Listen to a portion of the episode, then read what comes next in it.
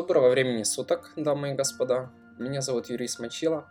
Я доктор-анестезиолог-реаниматолог и по совместительству автор данного подкаста, что носит название «Обратный отсчет» и в данном конкретном подтексте является ничем иным, как тем моментом, что мы испытываем непосредственно во время индукции пациента в анестезии. Цель подкаста.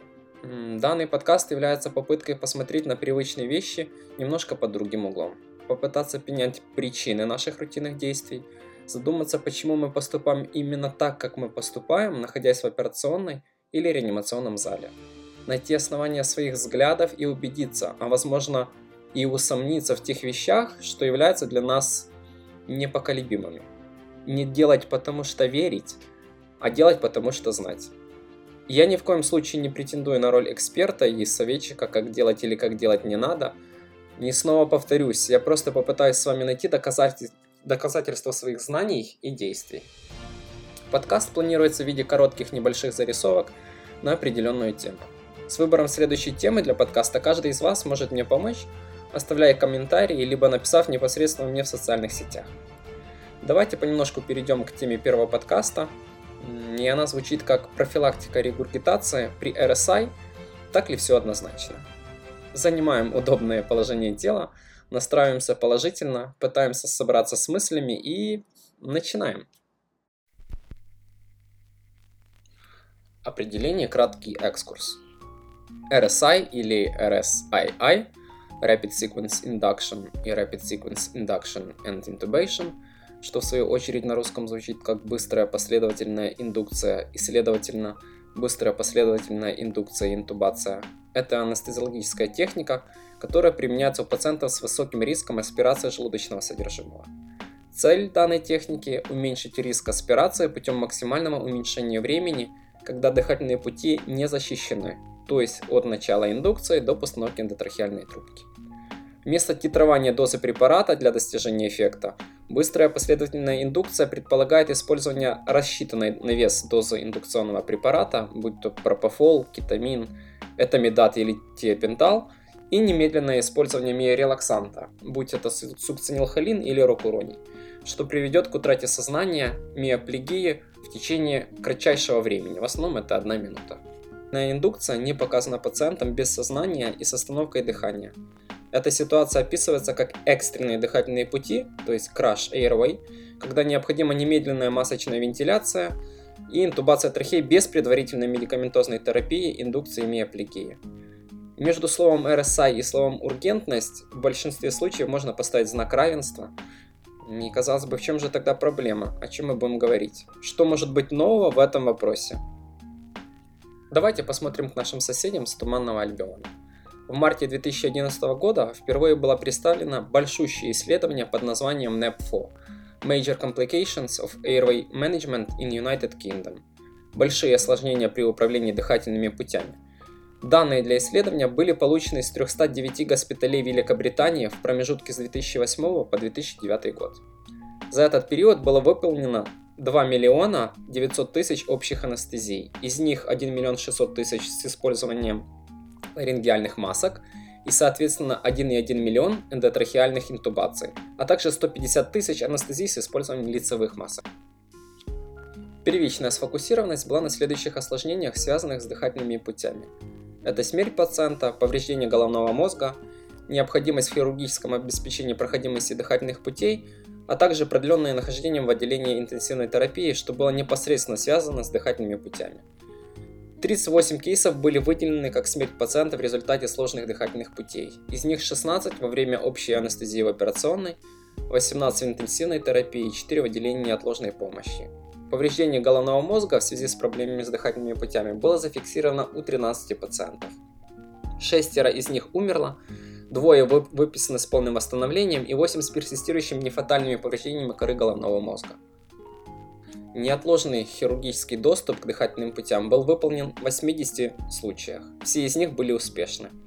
Проблемы с менеджментом дыхательных путей был заявлен в 133 случаях числа всех анестезий, что значит один случай на 22 тысячи анестезии. И вот мы подходим к тому, о чем бы мне хотелось поговорить в первом подкасте, а именно аспирация желудочного содержимого во время индукции анестезии. Из 133 случаев аспирация была самым частым осложнением, то есть 23 случая во время анестезии в операционной и 2 случая в отделении неотложной помощи. И являлась самой частой причиной смерти пациентов, 8 случаев, а также повреждение головного мозга, 2 случая. Так к чему я все это веду? В соответствии с рекомендациями НАПФО, у пациентов с высоким риском регургитации и последующей аспирации желудочного содержимого методом выбора является быстрая последовательная индукция с применением давления на перстневидный хрящ, также известным как прием Селика. А теперь давайте немного усложним ситуацию. Добавим в это уравнение назогастральный зонд и зададимся вопросом, как это меняет в принципе ситуацию. Чем является назогастральный зонд у ургентного пациента? Это возможность сброса желудочного содержимого или же ослабление нижнего пищеводного сфинктера – Мешает ли зонд для визуализации структур при ларингоскопии?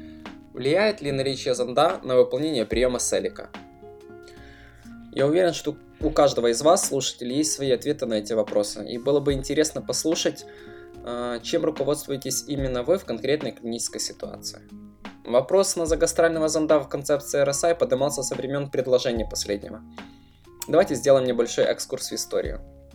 В 1946 году Мендельсон впервые описывает процесс развития аспирационного пневмонита, что в дальнейшем получит его же имя. Сукцинилхолин впервые был представлен в 1951 году, а прием давления на перстневидный хрящ был описан самим Селиком в 1961 году. Почти через 10 лет, в 1970 году, Питер Сафар описывает технику максимально быстрого обеспечения проходимости и контроля дыхательных путей и дает ей название быстрой последовательной индукции и интубации.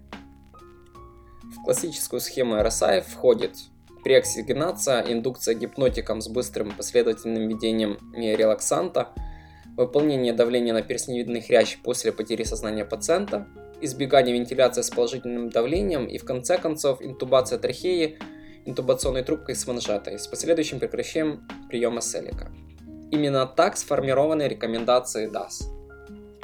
Давайте теперь по порядку. Назогастральный зонд применяется с целью декомпрессии желудка и профилактики регургитации, и, следовательно, аспирации желудочного содержимого. Кто является группой риска регургитации? Давайте просто вместе вспомним. Образ кого всплывает в голове?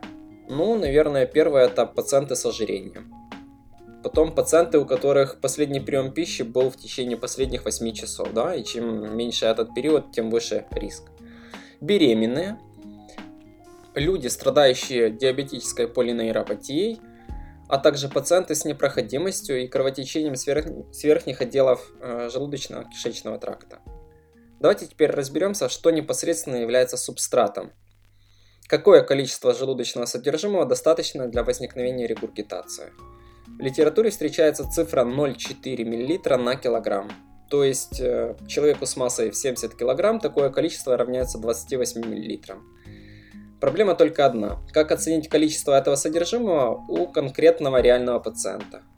Пока самым эффективным способом является УЗИ желудка, но снова таки этот метод является очень субъективным требует свободного аппарата УЗИ, что не всегда является возможным, уже не говоря свободного в принципе его наличия, а, и минимальный навык у медперсонала. С проблемой эвакуации желудочного содержимого нам часто помогает назначение пропульсантов. Чаще всего это метоклопромид в качестве премедикации. Теперь давайте смотрим немножко с другой стороны. Аспирация не всякого желудочного содержимого приводит к развитию аспирационного пневмонита. Для развития последнего необходимо, чтобы pH аспирированной жидкости было ниже 2,5. Именно с этим связано ранее популярное назначение антоцидных препаратов в качестве профилактики. Проблема только в том, что до сих пор не существует быстрых и надежных способов измерения pH содержимого у пациента на операционном столе. Получается еще один эмпирический ход. Что самое интересное, мы начинаем противоречить сами себе. С целью нейтрализации pH мы увеличим объем желудочного содержимого антоцидами. Давайте теперь обратно к зонду и концепции RSI. 1961 год. А, Селик описывает свою методику давления на перстневидный хрящ. В последующем она и носит название прием Селика. И рекомендует убирать назогастральный зонд, считая, что это мешает адекватному давлению на пищевод. В дальнейшем, после выполнения дополнительных исследований, сам автор пересмотрел свои взгляды и уверяет, что нахождение зонда никак не сказывается на качестве его приема. Данные, представленные самим Селиком, могут показаться ненадежными, учитывая качество проведенных исследований. Допустим, первично Селик проверял свою гипотезу на кадаврах, вводя в желудок определенное количество жидкости, а потом придавал им положение Тренделенбурга. Давление на перстневидный хрящ значительно уменьшало количество обратного тока желудочного содержимого у кадавров при атонии. В дальнейшем исследования были проведены на 20, кажется, пациентах, и именно на этом опыте был сформирован ныне нам известный прием – в дальнейшем прием Селика стал общепринятым, а Питер Сафар включил его в концепцию классической RSI. Что еще может быть интересным?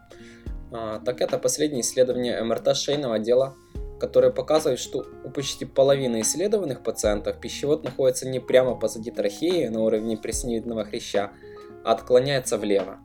Появляется снова таки новый вопрос о адекватности приема селика, и это не говоря о стандартизации метода. Ну давайте попробуем на скидку ответить сами себе, каким должно быть давление на перстневидный хрящ с целью профилактики регургитации. Э, лично я, честно говоря, не помнил, когда не начал снова вот это все перечитывать. Э, по рекомендациям ДАС у пациентов в сознании эта цифра равняется 10 ньютонам, то есть до индукции. А после индукции 30 ньютонам. Если в пересчете, то ваши э, два пальца должны, ну, пускай, да, три пальца, извините, должны создавать давление в 2-3 килограмма на перстневидный хрящ. Как-то мерить будем, а?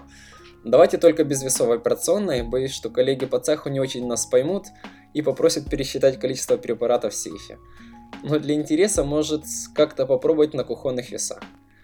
Чисто из, прак... из практики должен заметить, что сам прием селика бывает ухудшает визуализацию при ларингоскопии, и с целью быстрейшей интубации мы прекращаем его выполнение. Не стоит также забывать и о противопоказаниях к его выполнению, а, а именно травма шейного отдела позвоночника, а также маляция хря хрящей трахеи. Давайте посмотрим, что рекомендуют наши коллеги с Японии. Э, они заявляют, что назогастральный зонд не надо удалять при индукции анестезии во время RSI, но такой зонд надо оставлять на активной аспирации. То есть это вполне резонно, но надо помнить, что у зонда должны быть боковые отверстия, иначе он вполне вероятно, что просто присосется к стенке желудка и потеряет свою функциональность. Получается не так мало контроверсий, не так ли? Теперь хочется немножко подытожить все вышесказанное и сделать хоть какие-то новые выводы. А, далеко не каждый ургентный пациент имеет высокий риск регургитации, но к возникновению такого осложнения каждый из нас должен быть готов. У пациентов с высоким риском регургитации необходимо предварительно готовиться к этому осложнению. Сейчас популярным является техника SALAT – Suction Assisted Laryngoscopy and Airway Decontamination, что подразумевает выполнение постоянной аспирации глоточного содержимого посредством аспирационного катетера большого диаметра во время ларингоскопии и интубации. Возможно, мы об этом поговорим как-то в другом подкасте. Потом, нет достаточных оснований полагать, что назогастральный зонд увеличивает частоту регургитации. Но рекомендуется оставлять такой зонд на активной аспирации во время RSI.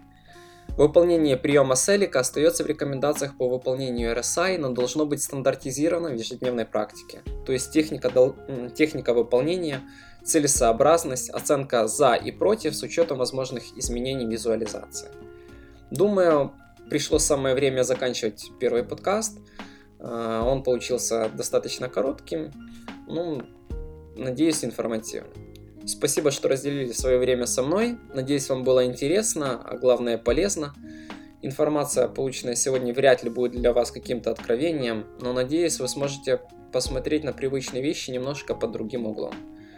Буду рад ответить на любые ваши вопросы касательно данной темы. И их вы можете оставлять прямо под подкастом в комментариях, а также присылать непосредственно через социальные сети. Любые идеи по тематике следующих выпусков или развитию подкаста, конечно, приветствуются. Еще раз спасибо за ваше внимание и до скорых встреч!